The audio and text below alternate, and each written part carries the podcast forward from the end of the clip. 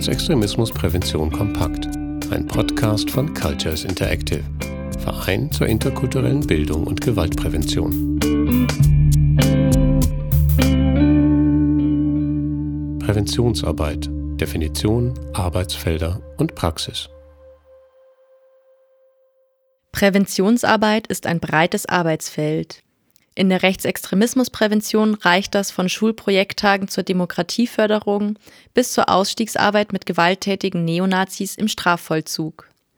Um diese Bandbreite besser kategorisieren zu können, bedient man sich oft einer Einordnung aus dem Gesundheitswesen. Damit werden die Maßnahmen in primäre, sekundäre und tertiäre Prävention unterteilt. Wofür diese Unterteilung in der praktischen Präventionsarbeit von Cultures Interactive steht, beschreibt Niklas Vögeding, der seit mehreren Jahren in der primären und sekundären Prävention arbeitet. Ja, also primäre Prävention setzt eigentlich da an, wo noch nichts passiert ist. Also da, wo Jugendliche oder erwachsene Menschen eben noch keine, ähm, keine gefestigten Vorurteile haben oder so. Konkret sieht das dann so aus, dass man so Schulprojekttage macht oder eben Fortbildungen für Lehrkräfte oder Jugendarbeiterinnen um sie halt irgendwie für rassistische oder diskriminierende Aussagen oder Haltungen so zu sensibilisieren. Ein anderes Feld der Primärprävention ist aber auch noch sowas wie so eine Kampagnenarbeit oder eine Sichtbarmachung von Diskriminierung, von Rassismus, von Rechtsextremismus, äh, um halt darauf aufmerksam zu machen, was für eine Gefahr darin liegt, zum Beispiel. Sekundäre Präventionsmaßnahmen wiederum kommen zum Tragen, wenn Menschen bereits im Kontext von Rechtsextremismus aufgefallen sind etwa durch rechtsextreme Äußerungen, Bekleidung oder durch die Verbreitung von Propagandamaterial. Na, also sekundäre Prävention äh, setzt vor allem bei jungen Leuten an, ja. Also da, das kann man auch mit Distanzierungsarbeit benennen. Also das sind dann irgendwie junge Leute vor allem, die aufgefallen sind äh, durch rechtsextreme Äußerungen oder durch erste Straftaten oder so, wo man vermuten könnte, dass die jetzt in die rechtsextreme Szene abrutschen oder vielleicht auch schon mit einem Fuß da drin stehen, ja. Also mit denen muss man dann irgendwie anders in Gespräch gehen und da, und deswegen stellt sich bei der sekundären Prävention genau diese Frage, wie mache ich das am besten und wie kann ich Jugendliche mit welchen Angeboten gewinnen, um sich von so einer rechtsextremen Szene noch zu distanzieren. Das richtet sich dann natürlich vor allem an äh, Jugendliche oder Kinder, die in rechtsextremen Milieus aufwachsen oder in rechtsextremen Familien aufwachsen. Das ist dann ziemlich schnell eine schwierige Sache, weil einerseits äh, haben Eltern das Recht, auch irgendwie so eine religiöse oder eine, eine weltanschauliche Grundrichtung dem Kind mitzugeben. Andererseits widerspricht es natürlich krass der Möglichkeit der freien Entfaltung des Kindes, wenn die Erziehungsberechtigten dem Kind von Anfang an rechtsextremes Gedankengut einpflanzen. Also da muss man irgendwie so ein bisschen abwägen, was ist jetzt Kinder- und Jugendschutz, aber was sind auch Grundrechte der Eltern sozusagen. Und dafür ist es, glaube ich, wichtig, eben Jugendämter oder Jugendamtsmitarbeiterinnen vor allem für zu sensibilisieren. Die tertiäre Prävention schließlich richtet sich an sogenannte Ausstiegswillige.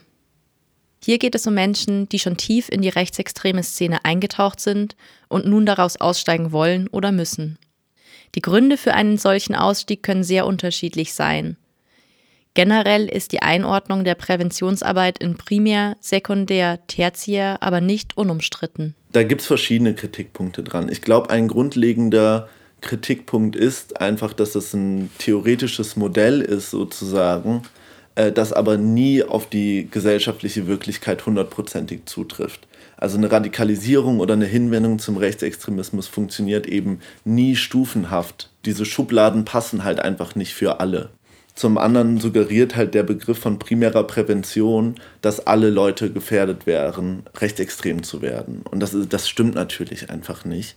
Für viele Leute, die sich einer rechtsextremen Szene zuwenden, spielen da ganz viele verschiedene Faktoren eine Rolle. Und ähm, dementsprechend sind die, ist diese Dreiteilung, das ist nicht so klar abtrennbar irgendwie. Und deswegen könnte man auch sagen, dass das vielleicht gar nicht so optimal beschrieben ist mit diesen drei Begriffen. Es kann vielleicht ein Modell zur Hilfe sein, um, um Gefährdungslagen einzuschätzen, aber es ist, passt halt eigentlich nie hundertprozentig.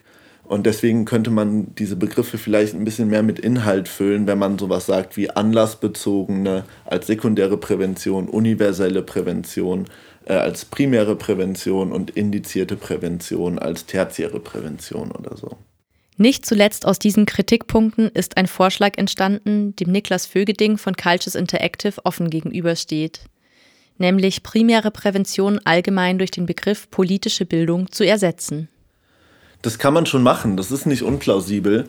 Ähm, allerdings wird mit dem Begriff politische Bildung ganz oft assoziiert, dass es so um so eine Frage geht, wie viele Sitze hat denn jetzt der Bundestag? Also rein um sowas Kognitives ähm, also um, den, um eine Wissensvermittlung.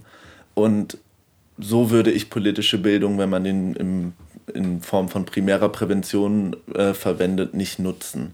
Weil es geht eben auch immer um ein um einen Austausch, um ein Erfahrungslernen, um Austausch von Erfahrungen.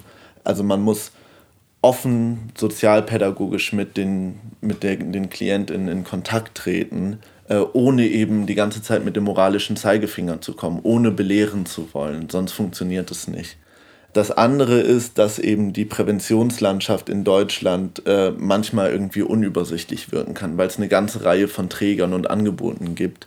Und um dem so ein bisschen entgegenzuwirken, haben wir vom Kompetenznetzwerk Rechtsextremismusprävention das Online-Portal entwickelt und da kann man halt Angebote gezielt nach Bundesland, Thema und Bedarf durchsuchen.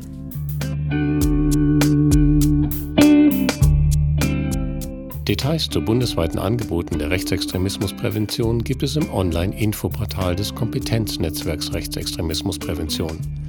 Der entsprechende Link sowie weitere Informationen zum Thema finden sich auf der Homepage der Fachstelle Rechtsextremismusprävention farp.online.